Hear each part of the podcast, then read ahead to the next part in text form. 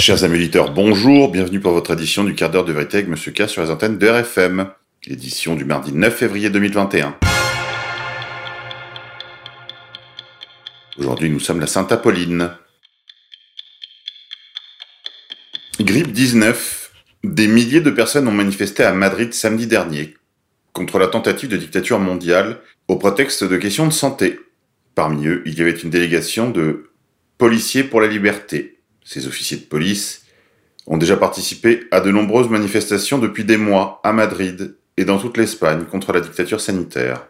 Ils ont marché derrière une bannière qui soulignait qu'ils sont des officiers de police au service du peuple et non de la chaîne de commandement.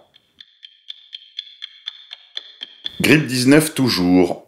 Le Conseil d'État italien, après avoir autorisé l'hydroxychloroquine, déclare que les mineurs ne peuvent pas être imposés à l'utilisation du masque pendant la durée des cours. Une grande victoire. Via Silvano Trotta. Grippe 19, économie. Une vague de faillite menace cette année.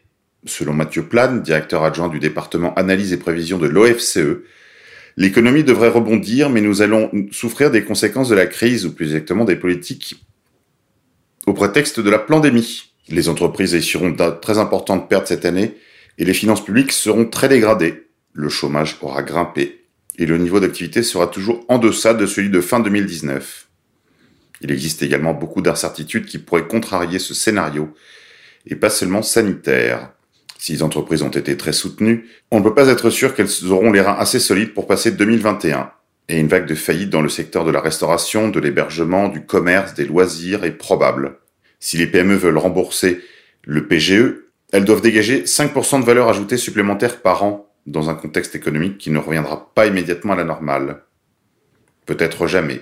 Elles auront encore besoin d'un coup de pouce. Une autre incertitude concerne l'épargne des ménages. Vont-ils la conserver, acheter des produits qui ont un contenu en importation important, ou la dépenser dans les services? Les effets sur l'économie et l'emploi ne seront pas du tout les mêmes selon le choix de ces ménages. Il y a capital.fr. Santé, finances, Sanofi, envolé des bénéfices et dividendes en hausse malgré la suppression de postes. En retard de plusieurs mois sur la livraison de son vaccin anti-Covid, Sanofi explique sa stratégie à l'AFP alors que des suppressions de postes sont annoncées en France. La concurrence étant rude, le laboratoire verse un dividende aux actionnaires. Le géant pharmaceutique français Sanofi va proposer un dividende en hausse après avoir publié ce 5 février un bénéfice net en progression de près de 340%. Oui, vous entendez bien, 340% pour l'année 2020, dopé par la vente des actions de Regeneron, la biotech américaine qui a développé le traitement anti-Covid utilisé par Donald Trump. Très critiqué pour le retard de son vaccin anti-Covid, mais aussi pour près de 400 suppressions d'emplois dans la recherche, le laboratoire a engrangé 12,3 milliards d'euros de bénéfices en 2020 et proposera un dividende de 3,20 euros par action, ce qui représentera au total un versement de plus de 4 milliards d'euros à ses actionnaires. Grippe 19. Test PCR obligatoire tous les 15 jours pour retourner au lycée. À Narbonne. Pour les étudiants qui ont refusé, nous leur avons fait savoir qu'ils suivraient les cours à distance. Abomination de la désolation. Scandale en Allemagne des religieuses allemandes ont loué des garçons orphelins à des hommes d'affaires pour des gangbangs et des orgies. Un rapport qui n'a pas été rendu public documente d'horribles actes de viol et d'abus sexuels sur de jeunes garçons qui ont été facilités par des religieuses appartenant à l'archidiocèse catholique de Cologne, en Allemagne, selon le journal Délibiste. Les conclusions de l'enquête, qui s'est achevée le mois dernier, et découlent d'un procès intenté par les victimes contre l'archidiocèse, n'ont pas été rendues publiques, mais le contenu du rapport aurait fait l'objet de fuites dans plusieurs médias, des sections du rapport de 560 pages prétendument vues par le journal Daily Beast détaillent comment des religieuses qui dirigeaient un couvent à Speyer, en Allemagne, entre les années 60 et 70, ont loué des garçons orphelins à des hommes d'affaires et à des membres du clergé qui abusaient des enfants, parfois pendant des semaines, avant de les renvoyer. Le rapport a conclu que 175 enfants, pour la plupart des garçons, âgés de 8 à 14 ans, ont été maltraités pendant deux décennies, Certains des enfants ont été intentionnellement empêchés d'être adoptés ou placés dans un foyer d'accueil, afin que les religieuses puissent continuer de les engager, selon l'enquête. Élections américaines. Le magazine Times admet à demi-mot que la fraude a été la raison de la victoire de Joe Biden. L'histoire secrète de la campagne dans l'ombre qui a sauvé l'élection de 2020. Titre le Times. Administration Biden. Tous les enfants du président Joe Biden sont mariés à des membres de la tribu de Lumière. Coïncidence? Nouvel ordre mondial. Greta Thunberg publie brièvement par erreur un document lui indiquant quoi poster sur les réseaux sociaux. Via. Survivalisme. Mais pourquoi tant d'Américains stockent-ils de si grandes quantités d'armes, de métal argent et de nourriture en ce moment? Quand on pense qu'on nous avait prédit que l'année 2021 serait l'année où tout recommencerait à revenir à la normale. À vrai dire, ce n'est pas exactement le cas. Cela fait un peu plus d'un mois maintenant que le chaos social et économique règne à peu près partout aux États-Unis. Nous avons assisté à une violente émeute au Capitole, des troubles civils de grande envergure ont éclaté dans de très nombreuses grandes villes d'une extrémité à l'autre du pays, des millions de personnes ont fait effectuer leur première demande d'allocation chômage, un président été destitué sans oublier une incroyable histoire financière sur le marché boursier qui a été déclenchée par des boursicoteurs concernant GameStop. En temps normal, cette suite infernale d'événements aurait largement suffi pour remplir une année entière, mais rendez-vous compte, nous sommes à peine au début du mois de février. L'hiver s'en vient. Marché. Les utilisateurs de Reddit, qui s'étaient rendus coupables de l'opération GameStop, ciblent désormais l'argent métal pour le plus gros short squeeze au monde, via businessbourse.com. QAnon, lorsqu'un intervieweur lui a demandé s'il devait payer son pari sur le fait que Trump gagnerait ou non la présidence, Flynn a répondu je ne concéderai pas cette bouteille de vin, je la garderai encore. Cela ne l'a pas empêché le général Flynn de reconnaître que Q était une euh, absurdité et qu'il n'y avait pas de plan via les réseaux sociaux. Grippe 19.